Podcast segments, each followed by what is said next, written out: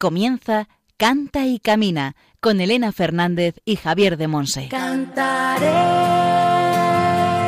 tus maravillas, cantaré con todo mi amor, buscaré toda mi vida, alabarte Señor, alabarte Señor.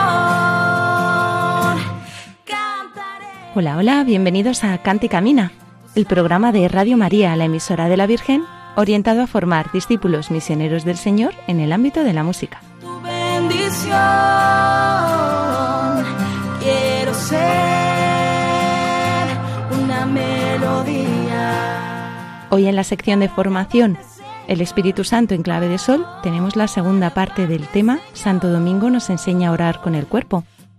Javier de Monse, desde Moaña en Pontevedra, seguirá profundizando en este tema. Lo comenzamos ya en un programa anterior. Si no lo has escuchado, te recomiendo ir al podcast de Radio María y ponerte al día. Gracias por tanto y proclamar tu vida. En la sección Testimonios del Camino contamos con Paula Arias Presa. Tiene 24 años, es esposa de Iván e instrumento del Señor, del que ha recibido este don tan maravilloso que es la música. Estudia sexto de medicina en la Universidad Complutense de Madrid y vive su fe en la parroquia Santo Cristo de la Misericordia de Guadilla del Monte. Cantaré tus maravillas. Entre las distintas secciones oraremos con canciones compuestas e interpretadas por Paula, nuestra invitada de hoy.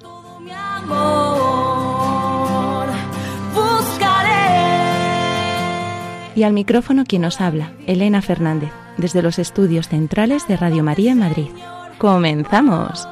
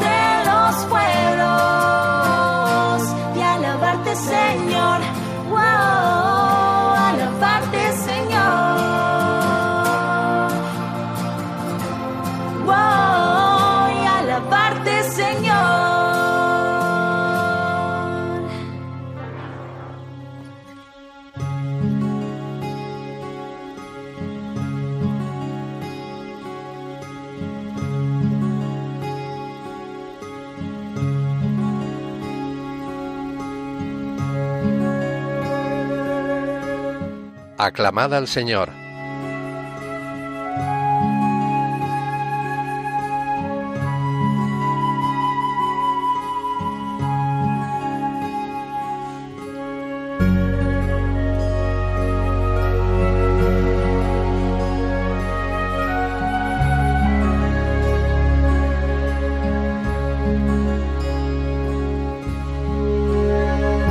Den gracias al Señor por su misericordia, por las maravillas que hace con los hombres.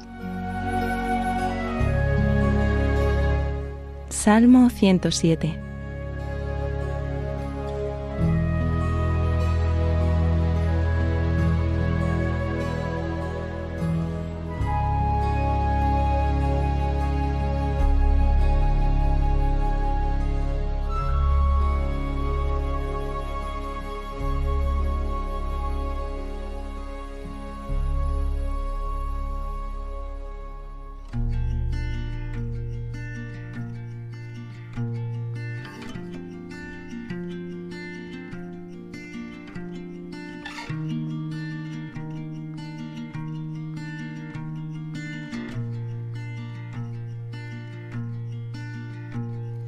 Jesús,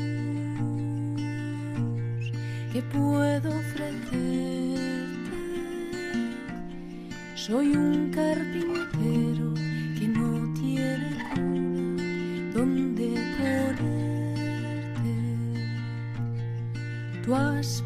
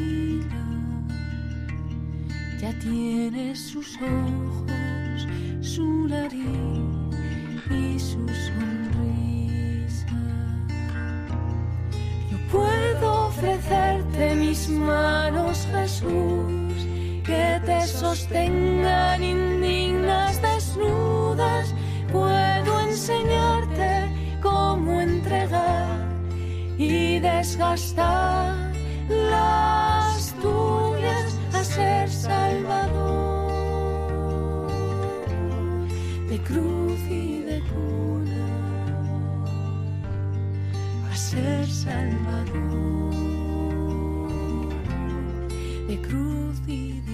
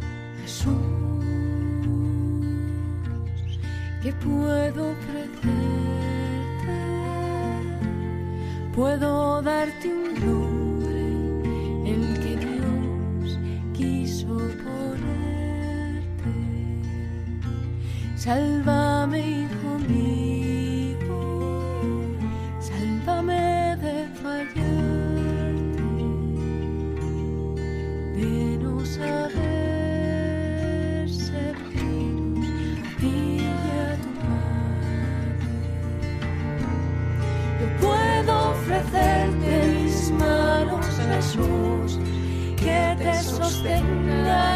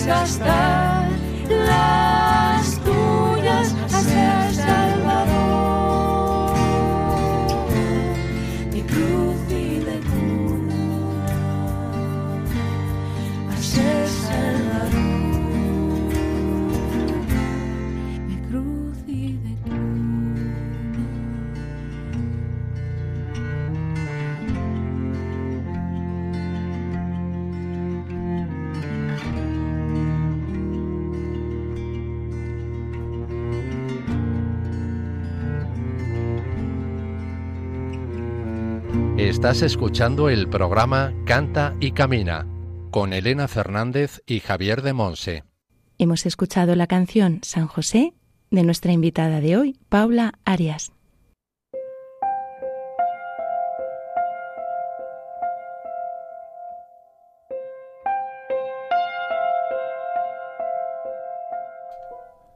El Espíritu Santo en clave de sol.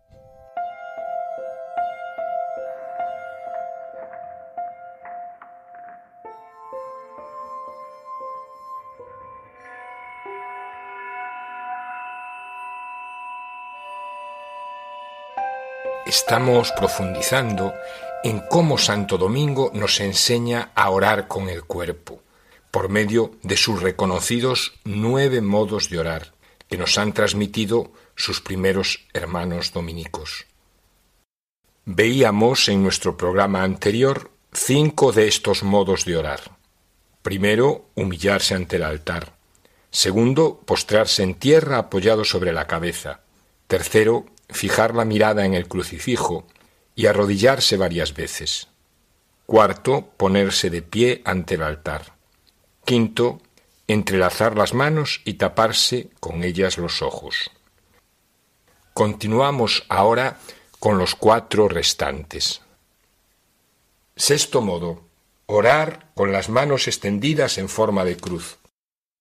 Se veía al Santo Padre Domingo orar con los brazos y las manos extendidas y abiertas en forma de cruz mientras permanecía en pie.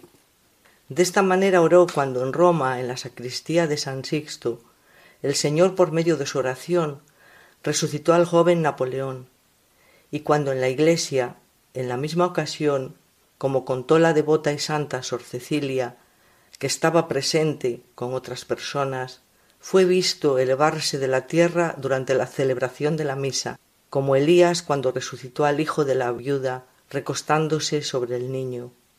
De modo semejante oró cuando libró de morir ahogados a unos peregrinos ingleses cerca de Toulouse.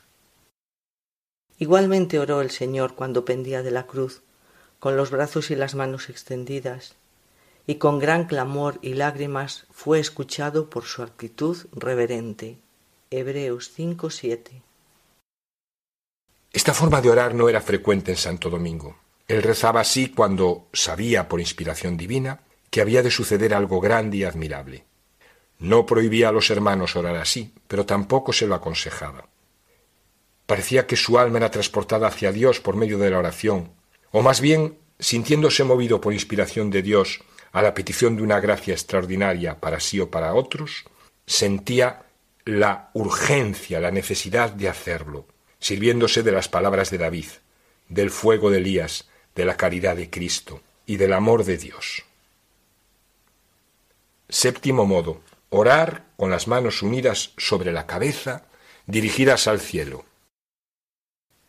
Con frecuencia durante la oración se le veía dirigido por completo hacia el cielo, como flecha tensa en su arco.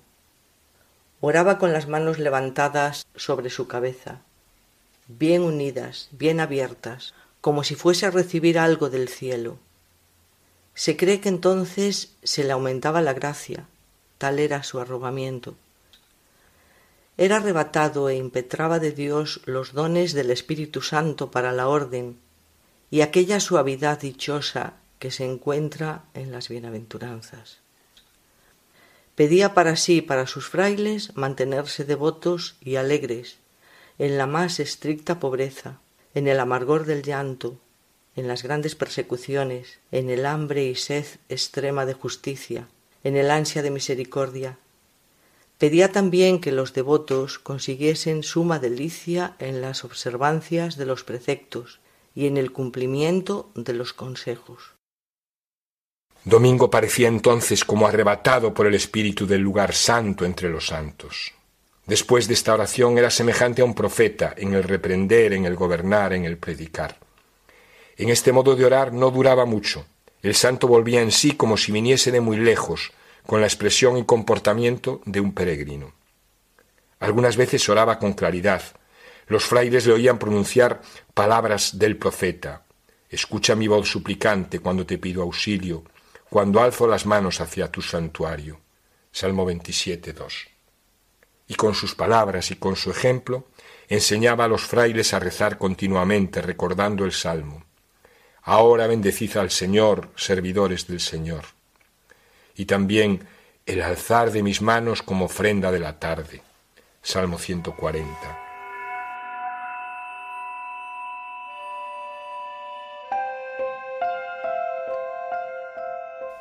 Octavo modo, sentarse tranquilo, abrir el libro y hacer la señal de la cruz. Se retiraba a un lugar solitario, en la celda o en otro lugar para leer u orar, permaneciendo consigo y con Dios. Se sentaba tranquilo, abría el libro y hecha la señal de la cruz, leía prestando su atención con dulzura, como si oyese hablar al Señor Voy a escuchar lo que dice el Señor. Salmo 84. Y como si discutiese con un compañero, ora impaciente, ora sosegado, en su voz y en su pensamiento, disputaba y luchaba, riendo y llorando al mismo tiempo, levantaba o bajaba la vista, hablando nuevamente en voz baja y golpeándose el pecho. Si algún curioso en secreto hubiese querido observar a Santo Domingo, le habría parecido semejante a Moisés, que cuando penetró en el corazón del desierto llegó al monte Oreb, y contemplando a la zarza ardiente y postrado en tierra, oía que el Señor hablaba. En este monte de Dios no era quizás la figura profética del paso de la lectura a la oración, de la oración a la meditación, de la meditación a la contemplación. Mientras leía en silencio, veneraba el libro se inclinaba hacia él, lo besaba, sobre todo cuando se trataba del Evangelio, porque entonces leía las palabras de Cristo, proferidas por su boca. A veces se cubría el rostro con la capa, o también con las manos, cubriéndose la cabeza con la capucha, llorando todo lleno de deseo, acongojado. Después, como si diese gracias a un personaje por los beneficios recibidos, se levantaba con reverencia, hacía una inclinación de cabeza, y tranquilo, lleno de paz consigo mismo, continuaba la lectura. Noveno modo, caminar meditando, contemplando y haciendo la señal de la cruz. Tenía su modo de orar cuando viajaba de un pueblo a otro, especialmente cuando se encontraba en algún lugar solitario. Toda su recreación era la de dedicarse a la meditación y contemplación y mientras caminaba decía a su compañero de viaje Está escrito en Oseas La llevaré al desierto y le hablaré al corazón. Algunas veces se apartaba de su compañero y caminando delante o quedándose rezagado, oraba y en la meditación se encendía y ardía como fuego abrasador. Durante esta oración hacía gestos como si le molestasen moscas o mosquitos, esta era la ocasión de hacer tantas veces la señal de la cruz. Los frailes pensaban que el santo con este modo de orar había alcanzado la plenitud del conocimiento de las sagradas escrituras, la inteligencia de lo más sublime de la palabra de Dios, el poder audaz de la ferviente predicación y la secreta familiaridad del Espíritu Santo en el conocimiento de las cosas ocultas que por intercesión e inspiración de Santo Domingo de Guzmán, nuestra oración, nuestra alabanza, nuestra adoración, nuestra música sean cada vez más en cuerpo y alma.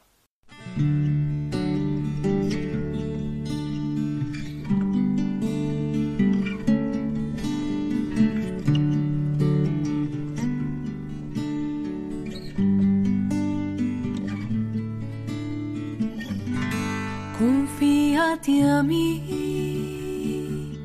como un niño que a su padre le pide lo que escapa a sus fuerzas.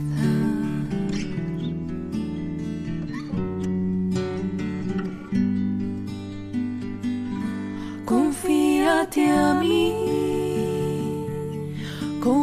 cordero que conoce la voz, que conoce la voz del pastor.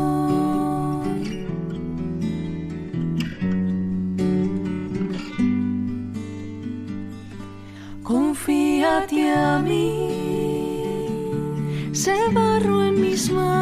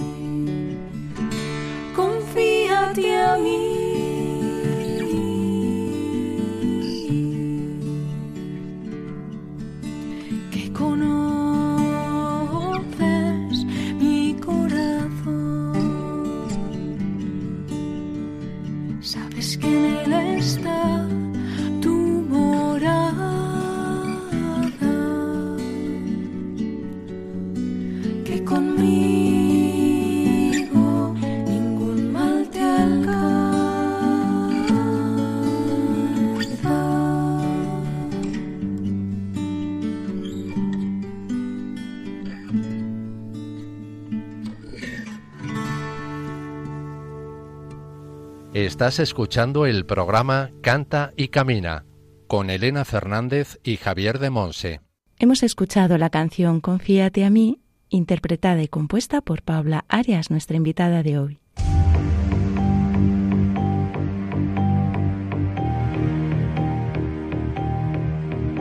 Testimonios del Camino.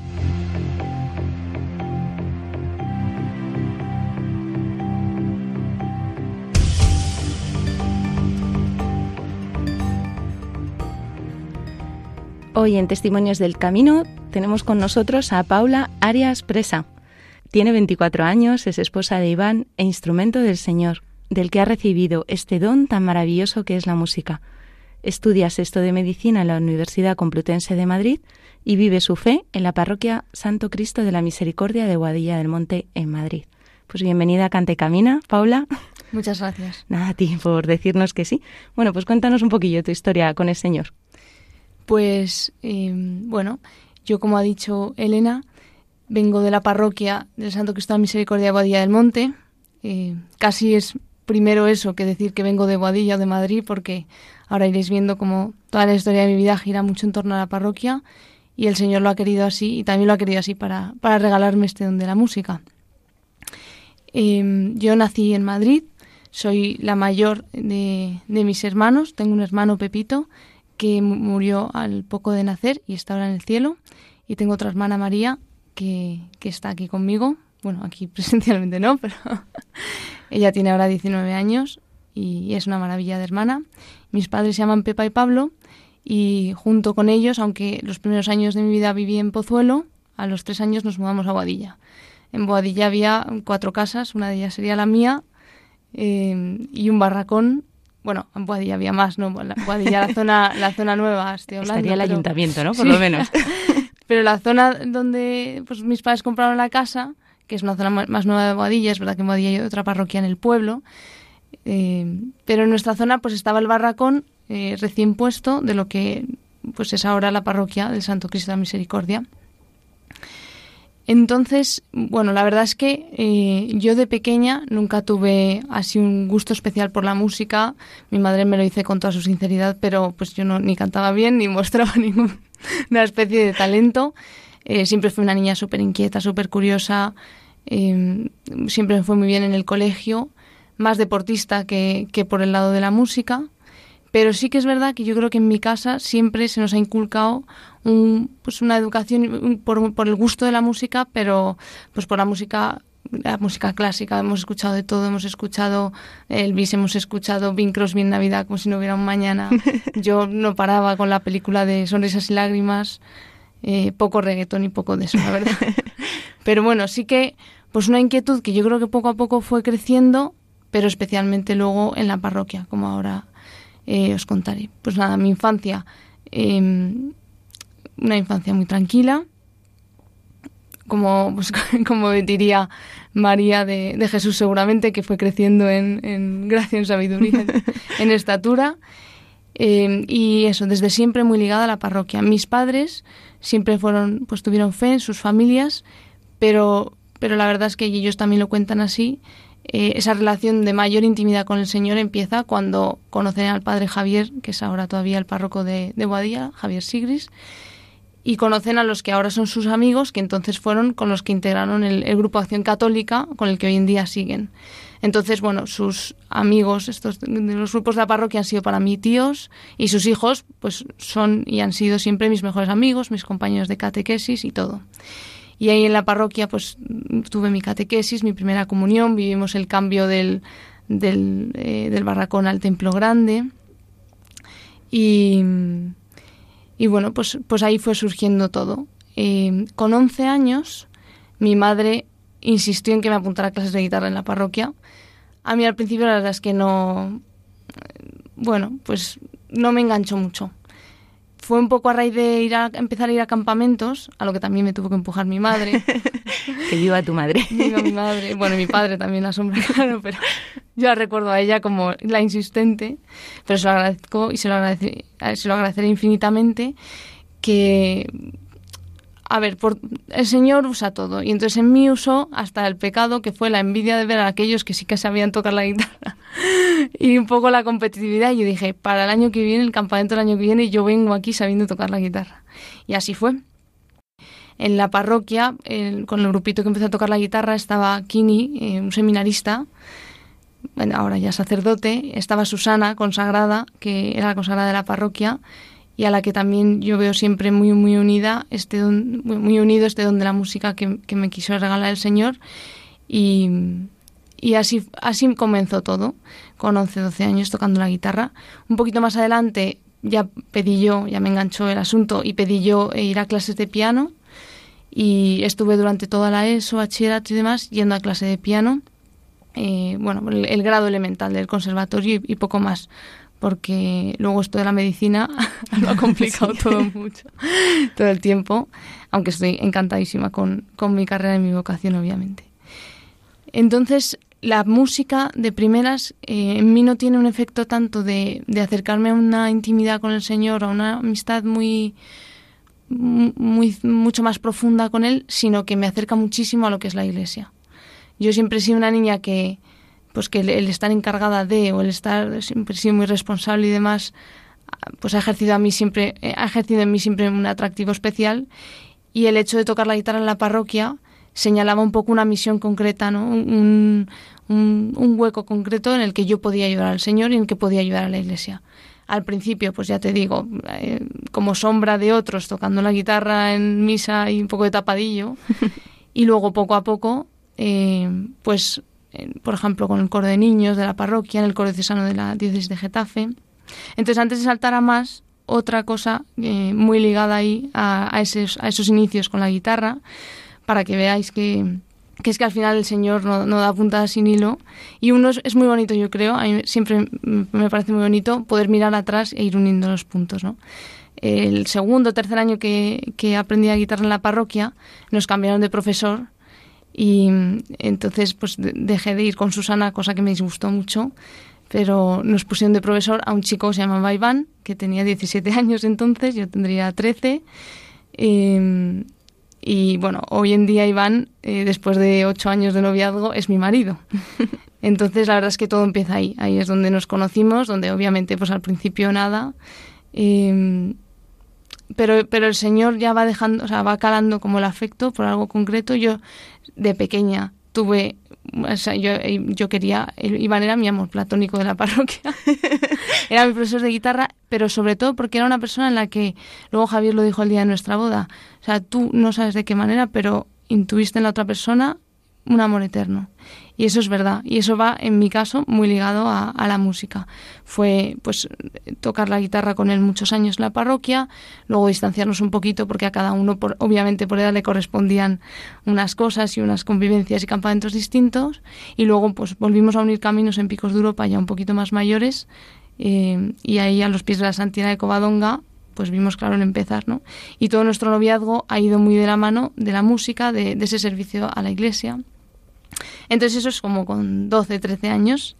Y a partir de ahí, pues eso, entre las clases de guitarra, de, la, de piano, luego empecé yo a dar las clases de guitarra en la parroquia, lo que te decía de, de que el Señor también va preparando una misión para cada uno. eh, empezamos un proyecto precioso en, el- en la parroquia que ha sido el coro de niños.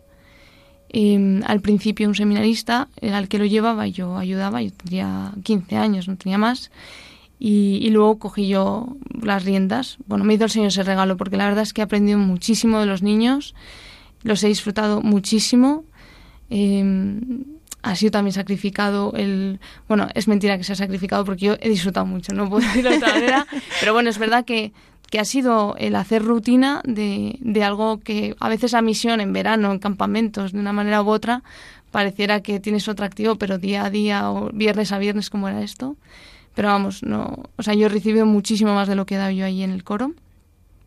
Y mm, bueno, pues pasamos de conciertillos de, Navidad en la parroquia. La idea del coro siempre fue cubrir la misa de once. O sea, también, pues eso, es prestar ese servicio a la comunidad. Pero luego poco a poco la cosa se fue animando y llegamos a cantar en los Jerónimos, que fue un regalazo.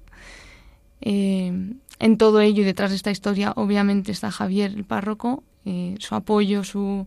La primera vez, yo tocar la guitarra sí, pero cantar mm, yo no, a esa parte no quería. Con la voz tan bonita que tienes. Bueno, yo creo que es que yo siempre digo que el diafragma es un músculo que se entrena, que será mi visión médica de la vida, pero de verdad que yo nunca, o sea, ha sido un don también en cuanto a en cuanto al talento y en cuanto a la capacidad. Y yo a veces pienso esto de mm, tú me lo das y tú me lo no, y a ti lo torno, ¿no? Que decía San Ignacio, porque uno nunca sabe cuando reconoces que no ha sido mérito tuyo por nada. Y, y bueno, pues así, así fue, así fue como eh, y como ha seguido siendo, crecía yo en la fe, crecía en la parroquia y iba creciendo la música.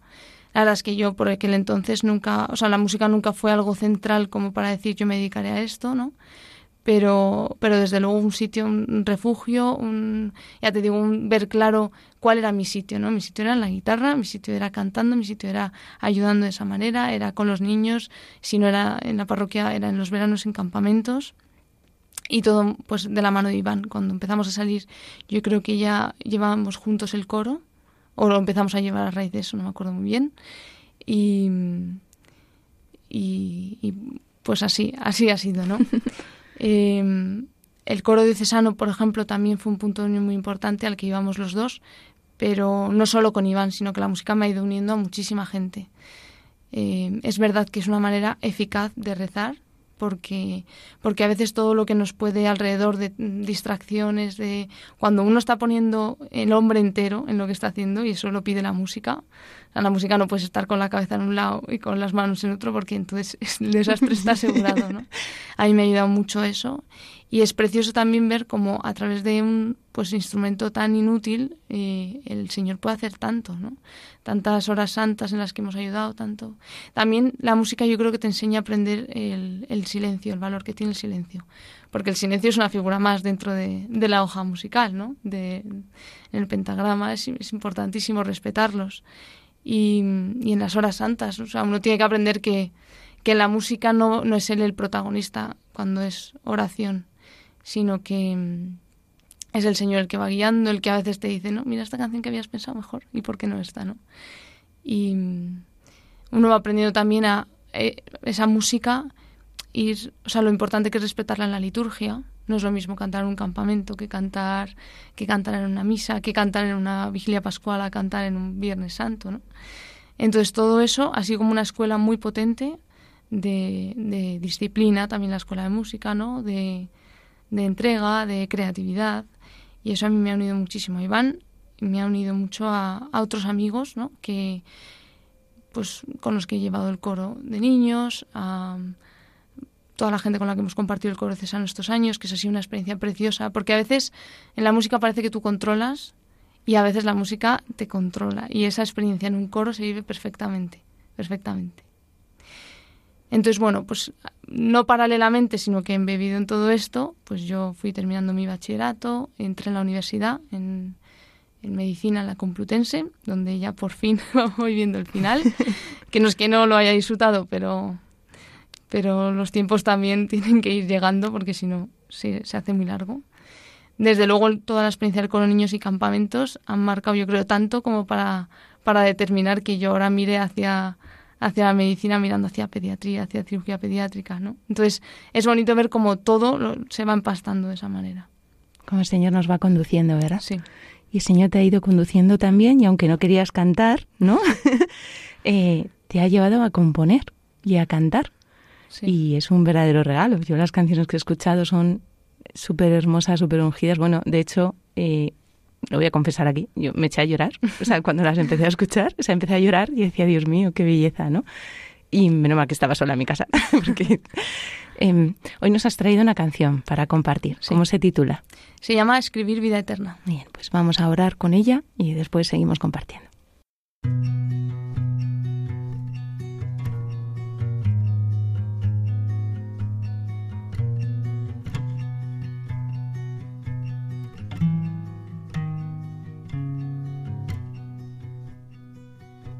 Soldado que buscas cómo ganar fama, gloria y riquezas atesorar, y tu alma inquieta te vas a conformar. Tú fuiste creado para luchar en grandes batallas y ser general del Rey de Reyes, de su majestad, del siervo de todos, siervo serás, por armas tendrás fe y caridad. Y por estandarte una cruz alzarás. Y es que no hay otra cosa que merezca la pena tan solo escribir de su mano Y es que no hay otra cosa que merezca la pena. Tan solo escribir de su mano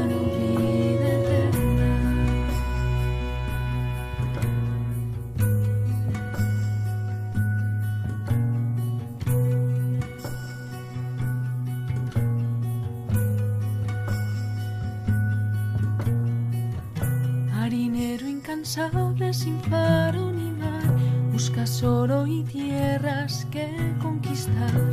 ¿Acaso no sabes que te hicieron para amar? Tú fuiste pensado para incendiar, prender fuego a todo, incluso a la mar, reconquistar almas,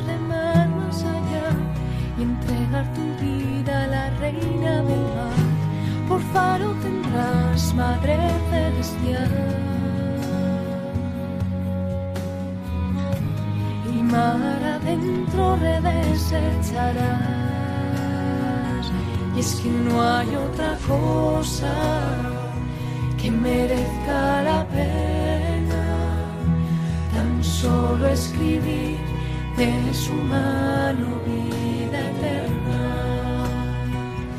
Es que no hay otra cosa que merezca la pena tan solo escribir de su mano vida eterna. Y cuando llegues al cielo, saber que has perdido el mundo entero. Pero el alma has ganado y Dios te ha Pero el alma has ganado y Dios te ha regalado el reino. Y es que no hay otra cosa que merezca la pena tan solo escribir de su mano vida eterna. Y es que no hay otra cosa que merezca la pena solo escribir de su mano vida eterna.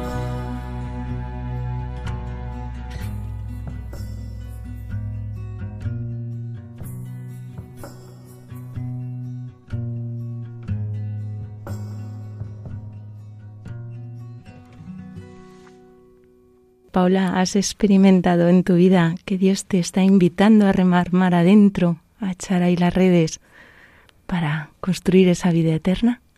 Sí. Em, en 2017, en verano, fuimos a Chile de misiones, de la mano también de un sacerdote que está allí de la diócesis de, la diócesis de Getafe, Padre Pablo. y allí fue donde empecé a componer esta canción, que es la primera canción que, pues, que he compuesto así entera. Fue un regalo del Señor enorme.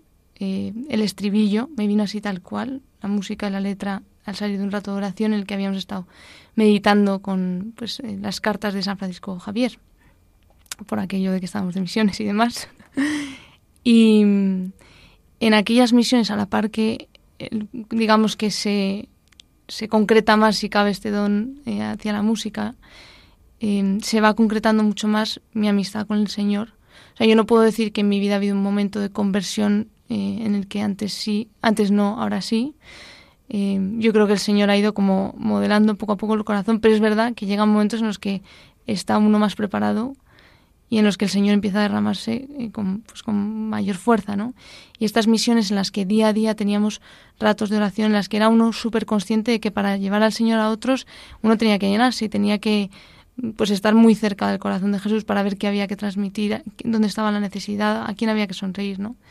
Bueno, sonreír, había que sonreír a todos, pero Em, entonces, pues es verdad que a partir de esas misiones, yo creo que pues que el Señor hace un trabajo mayor en mí de acercarme a Él, de afianzar más la amistad, que al final no hay otra manera que no sea a través de la oración. O sea, hay que tratar de tú a tú con el Señor y hay que ponerse ahí a remojo delante del Santísimo. Y, bueno, es verdad que desde entonces em, el Señor me ha ido regalando. Yo a veces me da como mucho pudor decir que yo compongo, porque a veces de verdad la sensación es que esto estaba ya escrito y a mí me han dejado escucharlos la primera. Entonces me deja a mí poner los acordes en el tono en el que me venga a mí mejor y, interpretarla, ¿no? Él se fía además de... O sea, él da y luego se, pues él es, yo creo que también está como expectante. A ver cómo te queda, ¿no? A ver cómo la grabáis, a ver cómo...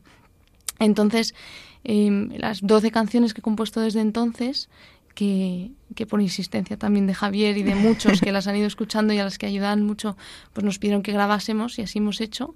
Y ya alguna va saliendo, alguna le queda un poco más, eh, a ver si en Pascua.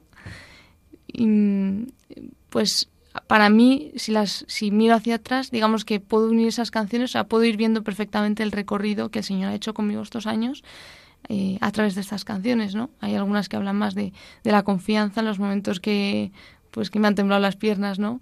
Eh, algunas que hablan, una que se llama ¿Cómo será?, por ejemplo, que pues fue una oración con Pepito, con mi hermano, que está en el cielo. Y bueno, pues eh, así poco a poco cada una de estas canciones, la última, por ejemplo, que compuse, la cantamos el día de nuestra boda nosotros, eh, Iván y yo, en, en la poscomunión. Y fue muy bonito porque es una canción en la que habla la Virgen María, ¿no? Entonces, ¿qué te diría la Virgen María el día de tu boda? Claro. Eh, entonces a mí de verdad que me sobrecogen mucho, me sobrecogen mucho las letras porque, porque verdaderamente creo que son pues, letras inspiradas. También es un ejercicio de, de humildad, de hacerse uno a un lado, porque claro, al principio mi, lo que me impedía un poco ponerme a grabarlas, además del tiempo, eh, que la verdad es que todo un trabajazo y, y, estaremos eternamente agradecidos a Santi, que es el amigo que, que, es músico y que ha estado produciendo todas las canciones, que se ha pegado un, un trabajo impresionante pero es un poco como si alguien te pidiera tu cuaderno de oración y dijera, puedo hacerlo público, puedo estriparlo, puedo, puedo, no solo eso, sino que eso también es muy bonito de ver como lo que hasta ahora era, pues por ejemplo en esta canción, em, pues la, historia que quiere ir haciendo el Señor conmigo, de que aquí no vale pasar y, y conformarse con lo que nos promete el mundo y lo que nos da así eh, una satisfacción pasajera, sino que aquí hemos venido a escribir vida eterna, ¿no? Y, y que lo que queda al final es el amor entonces, bueno, las frustraciones que va teniendo uno en su día a día a veces no, no lo son tanto si, si lo pone uno en perspectiva y dice, bueno, quizá este examen no tenía que ser el 9 que yo esperaba, pero pues en cambio he priorizado otras cosas, ¿no? Pues me he casado en quinto de carrera. eh, entonces sí, pues escribir eterna. Entonces eh, lo que decía era que qué bonito es también y que eh, que por qué humildad hay que pasar para ver cómo lo que hasta ahora eran canciones que hablaban de tu vida y de una experiencia muy concreta, ahora las tienen otros y hablan de sus vidas. cuando uno escucha cómo será, por ejemplo, no están rezando con Pepito, pero a lo mejor con el abuelo, con su padre, con su madre, con su hijo, con el que esté en el cielo. ¿no? Ahí me eché ya lloras. Sí. Entonces, bueno, pues es una experiencia muy fuerte y en la que yo, bueno, pues yo creo que el Señor, eso lo decía Javier también el día de nuestra boda, eh, llega un punto que Él te dice, ah, vale, yo, yo estaba en tu historia, ahora quieres venirte toda la mía, o sea, me dejas que haga yo mi historia. Y, y bueno, yo, estas son las bandas sonoras. no sé si llegarán más, si llegarán menos, desde luego también, o sea, es, es, verdad que el corazón tiene que estar preparado para acogerlas. No es lo mismo, eh, o sea, yo pues compongo más en verano y en campamento y en ejercicios espirituales que le vamos a hacer, ¿no? también tenemos sordera espiritual muchos tiempos durante el curso. Y también es una responsabilidad el decir, eh, bueno, yo debo estar atenta, o sea, si el Señor está acercando esto a la gente, ¿no? A través de mí, yo, yo tengo que tener un corazón atento, tengo que tener la guitarra preparada y afinada. Pues sí, pues muchísimas gracias por haberle dicho que sea Señor y estar con esa disposición, porque de verdad que para los demás, yo lo tengo que decir, seguro que los demás en cuanto las escuchen, las de este programa y, y que andan ya también por ahí en, en distintas redes, pues que son un regalo, ¿eh? Son un regalo de verdad. Y efectivamente, se nota que son ungidas porque nos hablan a nuestra vida, ¿no? Y, y eso es de Dios. Así que bueno, pues muchísimas gracias, Paula, de verdad, por haber estado con ah, nosotros muchas gracias a vosotros. Haber compartido tanto. Y a la Virgen, a María, que es la directora de, de Radio María y de este programa. Nos ha compartido su vida y su fe y la preciosa labor que está haciendo el Señor a través de ella también. Hemos contado con Paula Arias Presa, que tiene 24 años, es esposa de Iván e instrumento del Señor, del que ha recibido este don tan maravilloso que es la música. Estudia, por fin, ha terminado esto de medicina en la Universidad Complutense de Madrid y vive su fe en la Parroquia Santo Cristo de la Misericordia de Guadilla del Monte. Pues muchísimas gracias de verdad, Paula, y que Dios te bendiga.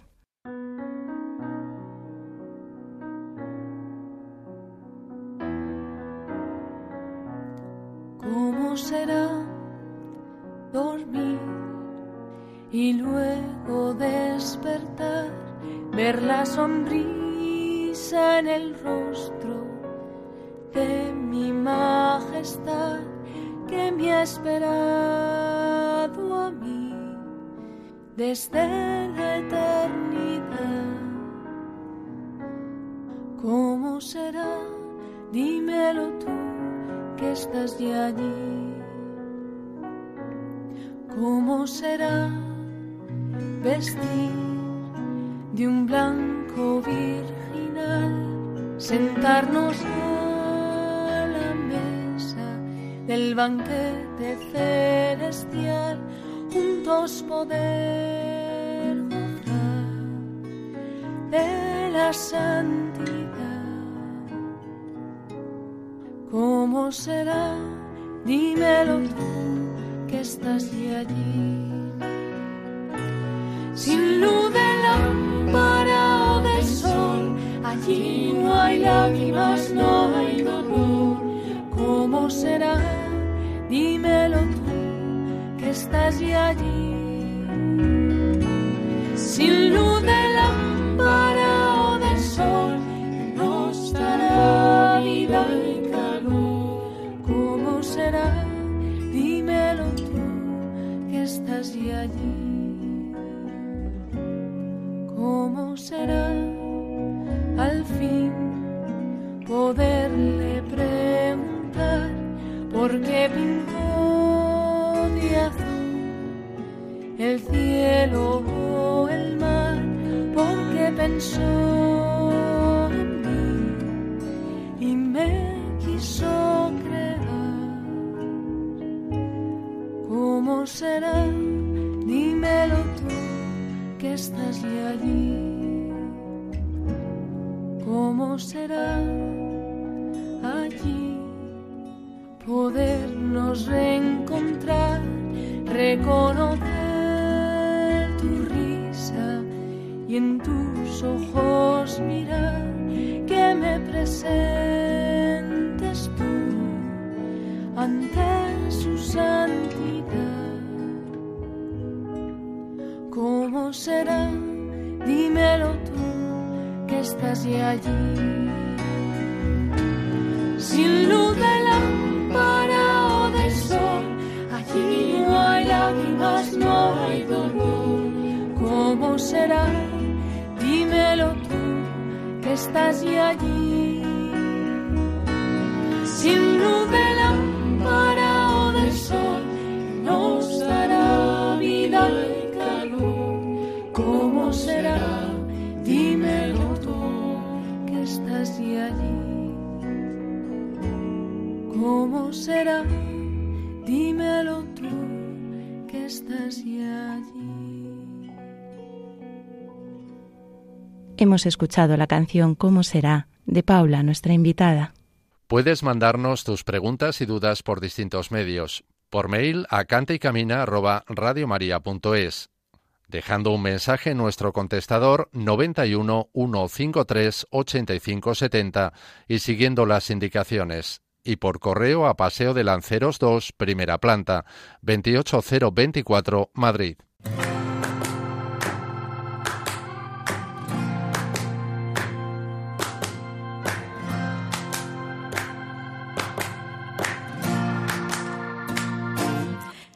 Cantaré tus maravillas, cantaré con todo mi amor,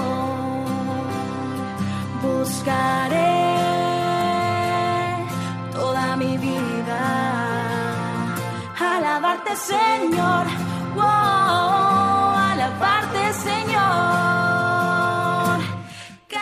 Aquí concluimos Cante Camina.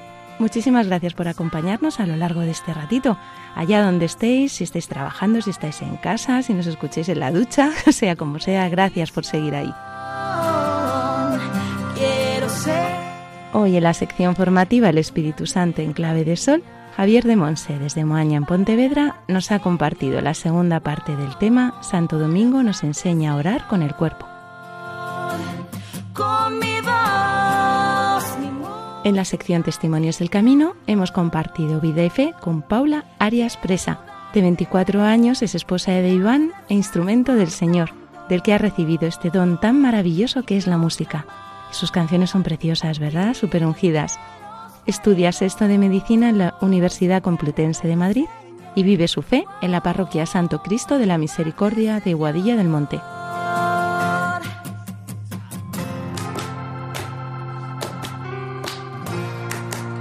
Ya sabéis que podéis escuchar y descargar cualquiera de los programas que ha emitidos en el podcast de Radio María.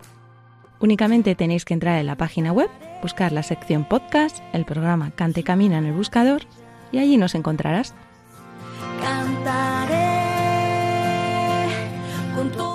Además del audio, en el podcast se acompaña siempre con un texto en el que compartimos el tema que hemos dado de formación, la palabra de Dios que hemos leído, siempre vinculada, como ya sabéis, al mundo de la música y la alabanza, una pequeña reseña del invitado o invitada en la sección Testimonios del Camino y el título de las canciones con las que oramos.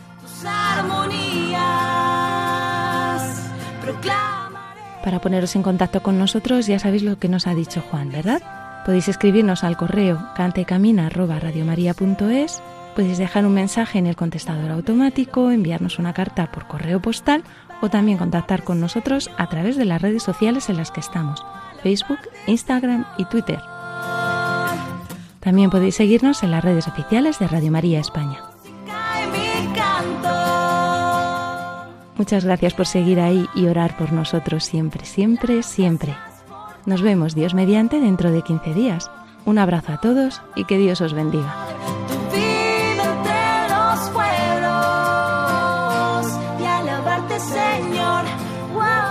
Así finaliza en Radio María Canta y Camina con Elena Fernández y Javier de Monse.